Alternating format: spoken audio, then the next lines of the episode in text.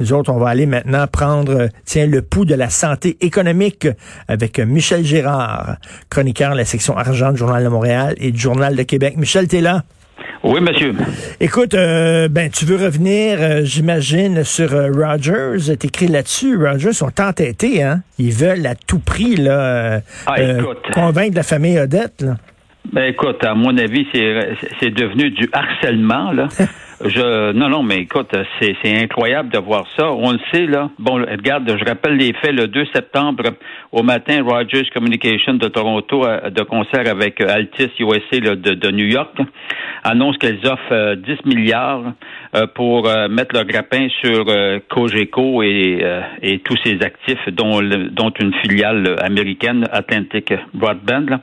Et puis, mais le 2 au soir, le conseil d'administration, Louis Audet qui est le, le, président du conseil d'administration, euh, affirme haut et fort que c'est non, il refuse l'offre, il ne dépose pas. Mm. Pas question d'accepter cette offre-là.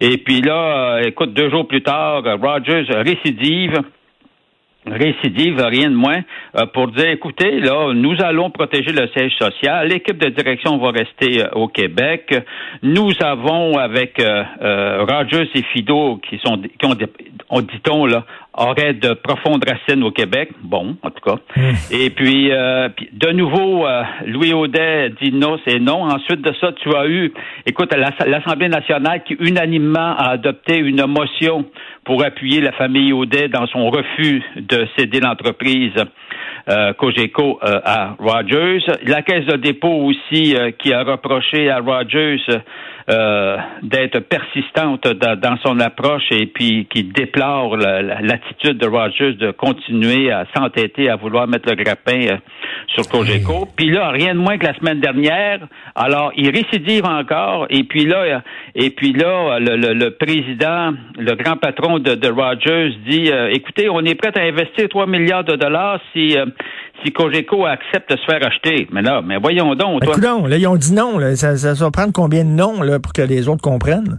Ben, c'est, mais, mais c'est ça qui est incroyable. Moi, ce que, d'ailleurs, là où j'ai de la difficulté à, comprendre euh, de, la part de, de, Rogers. Rogers, premièrement, c'est une société euh, qui est contrôlée par la famille Rogers, là, euh, et puis dont le, le, président à l'heure actuelle, c'est le petit-fils de Ted Rogers, de feu Ted Rogers, Edward S. Rogers III parce qu'il y en a plusieurs dans la famille. Ben oui, c'est écoute, rien de moins.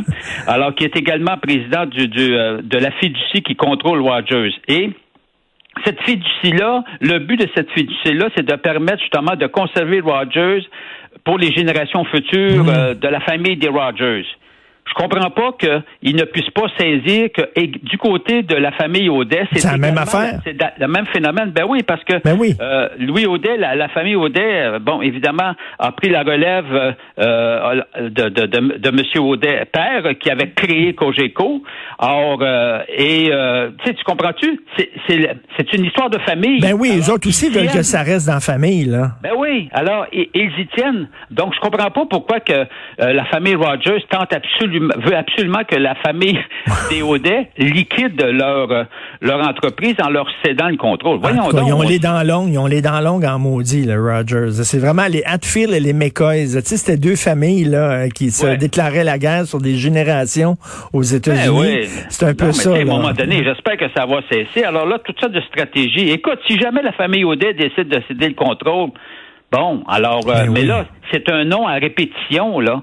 Or, euh, malgré le fait que, que, que, la famille avait 800 millions de dollars sur la table, comprends-tu? Ben oui, elle, non, elle refuse, elle dit non, elle préfère conserver l'entreprise pour que les prochaines générations des Audet puissent en assumer la, continuité. Voyons donc. Ben non, à un moment donné, là, comme on dit, non, c'est non. Euh, écoute, Michel, est-ce que tu es inquiet, là? On est dans le rouge. Est-ce que tu es inquiet pour l'économie de Montréal? Bon, évidemment, euh, c'est sûr que bon là, c'est sûr qu'une partie, euh, on l'a vu, là, une partie euh, de quelques secteurs ont été fermés. C'est catastrophique pour ces secteurs-là. Cependant, j'aimerais juste là-dessus, concernant les bars, les restaurants, les cinémas, etc. Moi, j'ai retenu là de la conférence de François Legault, j'ai retenu le fait que c'est toutes ces entreprises actuellement là victimes victimes de la COVID, là, qui sont obligées de fermer leurs portes pendant 28 jours, vont être indemnisées.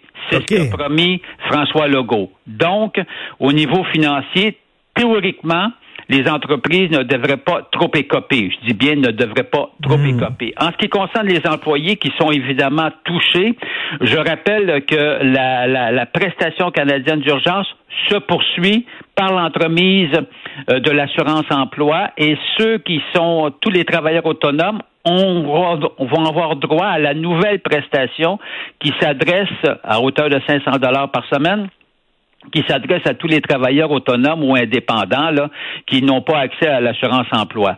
Donc, ce qui veut dire que financièrement, théoriquement, les gens devraient quand même euh, et vont être indemnisés. Cela étant dit, en ce qui concerne tous les autres tous les autres pans de l'économie qui, qui, poursuivent leurs activités. Bon, euh, alors c'est sûr que moi j'ai comme l'impression pendant les 28 premiers jours, euh, je pense que, que, les gens vont faire plus attention parce qu'il y a personne qui a avantage à ce qu'on ferme de nouveau, à ce qu'on confine comme on l'a fait euh, le printemps dernier. 40% de l'économie euh, québécoise, ça, ça, ça n'a aucun bon sens.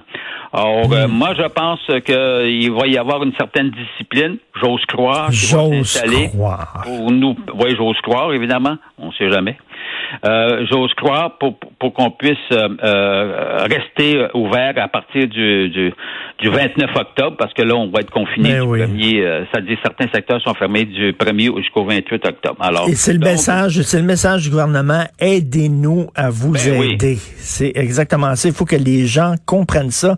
Et on attendait tantôt les gens de la santé publique de, la, de Montréal qui disaient, surtout les jeunes, surtout ces autres qui sont difficiles à, à contacter, à rejoindre, si vous avez des symptômes, allez vous faire tester euh, si vous avez entre 18 et 34 ans. Merci beaucoup, Michel. Bonne journée. Merci. Salut, Michel Gérard.